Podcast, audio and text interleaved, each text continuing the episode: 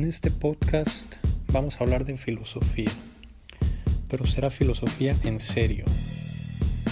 Aquí no habrá eh, mensajes motivacionales más allá de las conclusiones que podamos sacar de los libros y vamos a leer específicamente algunos de los libros más importantes en la historia de la filosofía mundial de mano de los mejores filósofos de la historia como Levinas, Foucault, Simón de Beauvoir, Dussel, Marx. Este es un programa de filosofía en serio.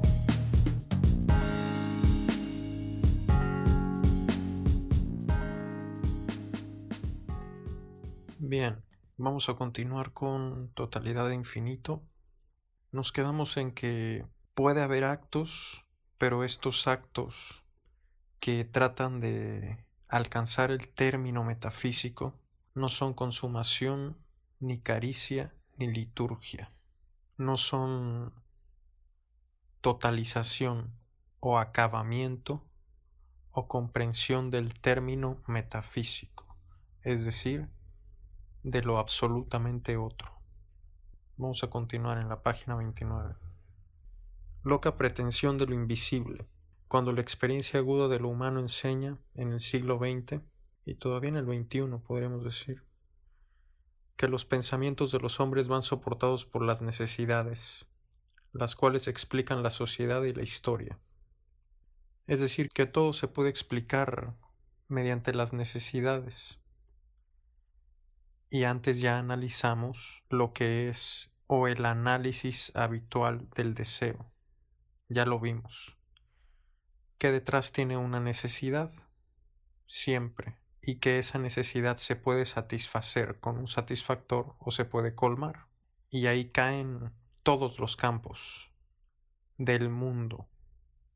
Que el hambre y el miedo pueden acabar con toda humana resistencia y con toda libertad. Es decir, que la necesidad o el miedo puede acabar con toda resistencia humana o con todo humano que se resiste, que mediante el miedo o el aprovechamiento de su necesidad uno puede doblegarlo, uno puede abatir su resistencia humana como ser humano. De esta miseria de los hombres, de este imperio que las cosas y los malos ejercen sobre el hombre, de esta animalidad, pues eso es... son animales, se comportan como animales los malos. ¿Por qué? Porque juegan con la necesidad y el miedo de la gente. ¿Y cómo es un animal? Por ejemplo, un león que caza una gacela o un cocodrilo que caza una cebra. Se aprovecha precisamente del miedo y de la necesidad de la cebra que tiene de acercarse al abrevadero, por ejemplo, o de la gacela que tiene la necesidad de pastar. Se aprovechan de la necesidad o coaccionan con miedo para hacer que el ser humano ejerza la voluntad ajena del dominador de esta miseria de los hombres, de este imperio que las cosas y los malos ejercen sobre el hombre, de esta animalidad, no se trata de dudar. No vamos a dudar de eso, de que es así. No vamos a ser ingenuos. Las cosas son así. Pero ser hombre es saber que es así, como acabamos de decir. La libertad consiste en saber que la libertad está en peligro. Eso es ser libre verdaderamente libre. Saber que la libertad humana está en peligro. Hacer algo. Dicho muy vagamente, hacer algo para cambiar las cosas y no quedarse reposando. Como decía Marx, los filósofos se han encargado de interpretar la realidad. De lo que se trata es de transformarla es decir, hacer algo, no quedarse como pendejo sin hacer nada, pues. Desde los actos mínimos hasta los grandes actos que cambian el curso de la humanidad, que son más importantes. La libertad consiste en saber que la libertad está en peligro, y saber o tener conciencia es tener tiempo para evitar y prevenir el instante de la inhumanidad. Eso es saber o tener conciencia de que la libertad está en peligro y de que una cosa es ser libre y salir de esa animalidad, de esa dialéctica entre el hombre y la necesidad o su necesidad y su miedo y salir más allá en lucha o en pro de la libertad humana en general. Es este aplazar perpetuamente la hora de la traición, diferencia ínfima entre el hombre y lo no hombre, que supone el desinterés de la bondad, el deseo de lo absolutamente otro o la nobleza, la dimensión de la metafísica. Esta es la ínfima diferencia, que en realidad es muy grande. Se puede resumir filosóficamente como que el no hombre se queda encerrado en el mundo y el verdadero hombre y mujer es solamente una forma de hablar, englobar al género humano dentro del masculino, una especie de no especie, un machismo lingüístico, pero bueno. La diferencia ínfima está entre el hombre y el no hombre, el no hombre siendo este que se queda encerrado dentro del mundo y el hombre que va más allá a la dimensión de la metafísica, que es consciente y sabe que existe un más allá, es decir, otra libertad, es decir, otra persona, es decir, otro mundo. Tengo a alguien enfrente y no algo. No es lo mismo, es radicalmente distinto. Aquí acaba el primer subcapítulo de El deseo de lo invisible. Y entramos al segundo, que es ruptura de la totalidad. Continuamos. Esta exterioridad absoluta del término metafísico, la irreductibilidad del movimiento a un juego interior del mundo, a una simple presencia de sí a sí mismo, es lo que pretende la palabra trascendente, si es que no lo demuestra. Es decir, la palabra trascendente pretende definir el movimiento que va de sí mismo a una exterioridad absoluta, es decir, hacia un fuera pero absoluto, como ahorita que estoy dentro de un cuarto y el fuera del cuarto es el más allá del cuarto. Bueno, pues ¿cuál es el más allá del mundo? Otra vez repetimos, el mundo es la totalidad de mis experiencias, todo lo que he vivido y sé, conozco, todo. ¿Cuál es el afuera del mundo? Es lo absolutamente otro.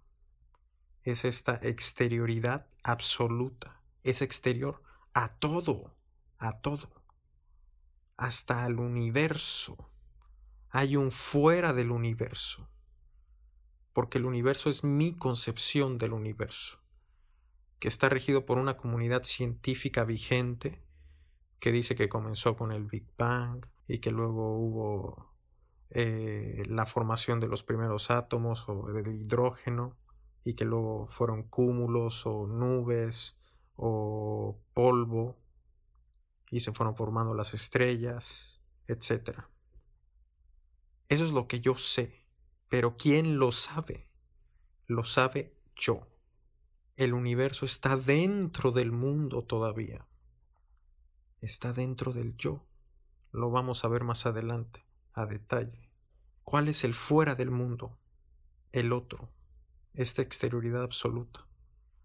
Trascendente es la palabra que trata de definir el movimiento que va de sí mismo a lo absolutamente otro. El movimiento metafísico, este movimiento que acabo de explicar, es trascendente y la trascendencia como deseo e inadecuación, porque no se puede adecuar a la idea, porque no hay idea del otro, no puede haber, así como hay idea de sol, cielo, mar, tierra, galaxia, quark, bosón, leptón, electrón, etc. No hay idea.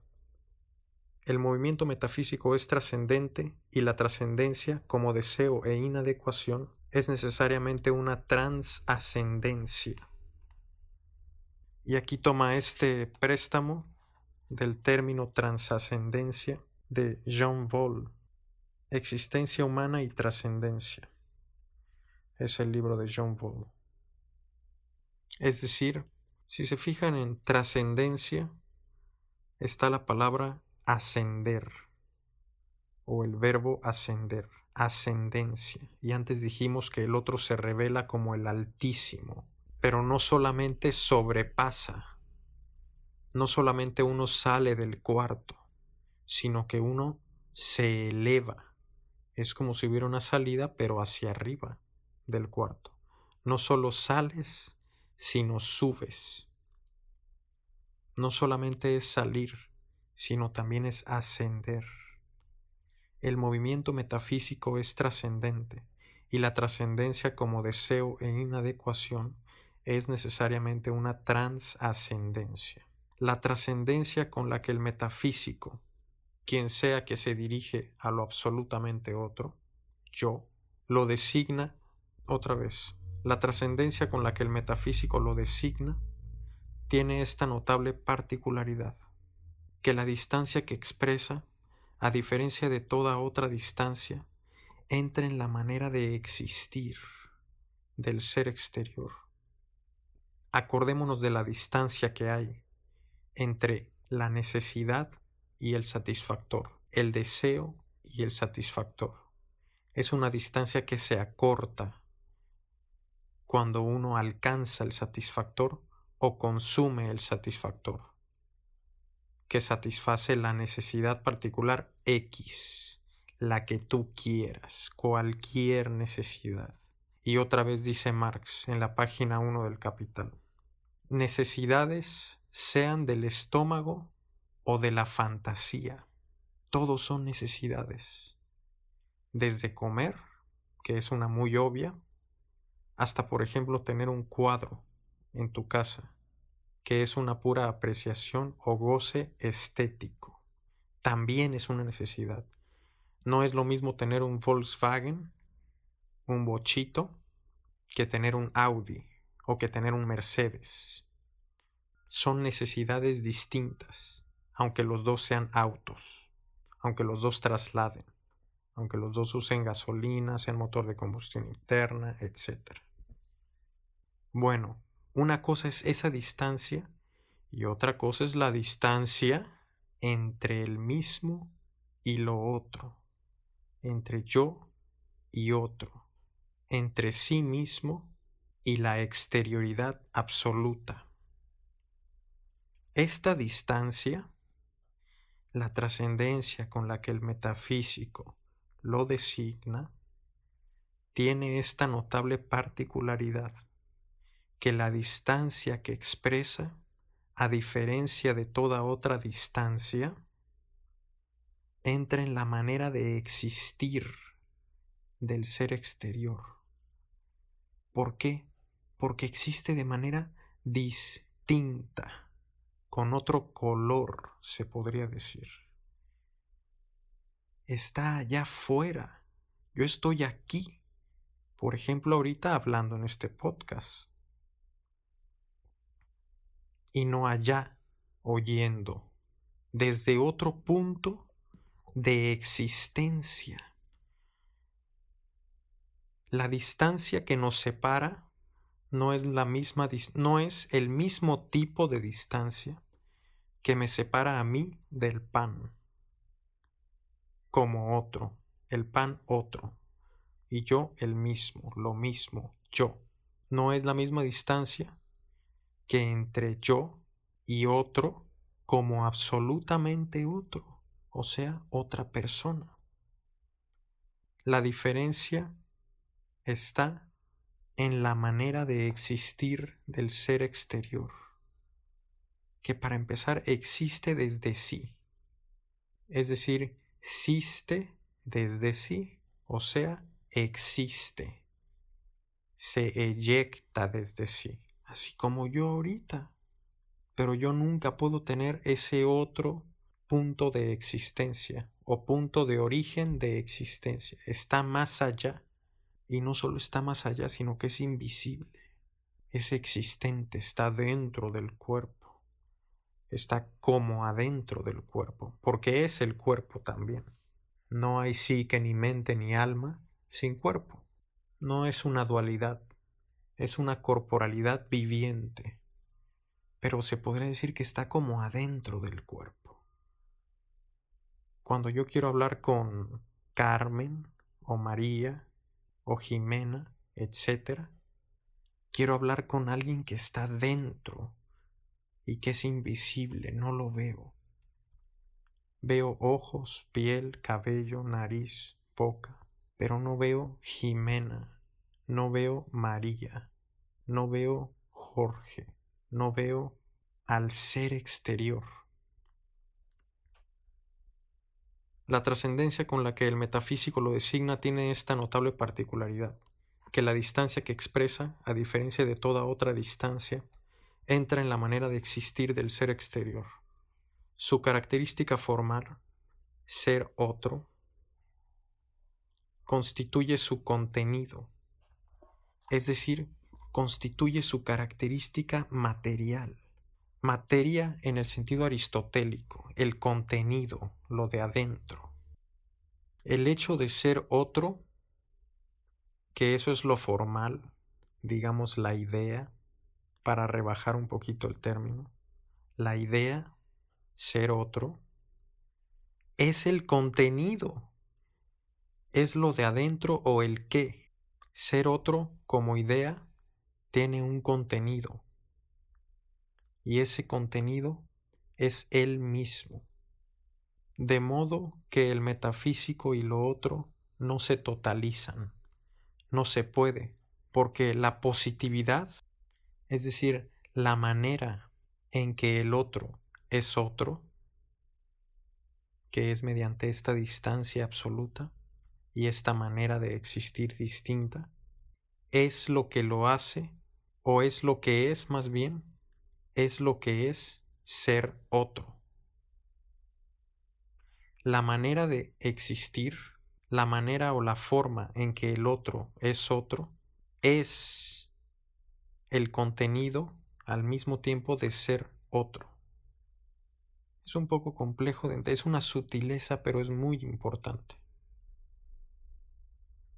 Es como si el contenido y el contenedor fueran lo mismo cosa que en matemáticas tengo entendido no se puede o no tiene sentido.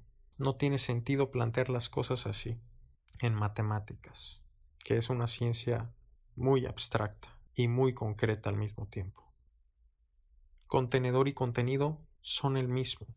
Su característica formal, contenedor, ser otro, constituye su contenido su característica material. Vamos a ver ejemplos de este proceso lógico muchas veces en economía. Por el momento vamos a dejarlo ahí y continuar con el último párrafo. De modo que el metafísico y lo otro no se totalizan. El metafísico está absolutamente separado. El mismo está absolutamente separado del otro. La distancia nunca se puede acortar. Ya vimos que de hecho es como si se alimentara de su hambre. La distancia se hace más grande mientras más intenta acercarse. Es como la bondad, dijimos. Quiere acercarse a lo invisible, quiere poseerlo o quiere pensarlo, así como piensa y posee todas las cosas del universo, el hombre el ser humano quiere hacer lo mismo con el otro. Su intento de satisfacer el hambre acrecienta su hambre. Así, el metafísico está absolutamente separado. Siempre tiene esa distancia que se reduce con todas las otras cosas. Vamos a dejarle aquí por hoy. Espero les esté gustando y nos vemos en la próxima. Gracias.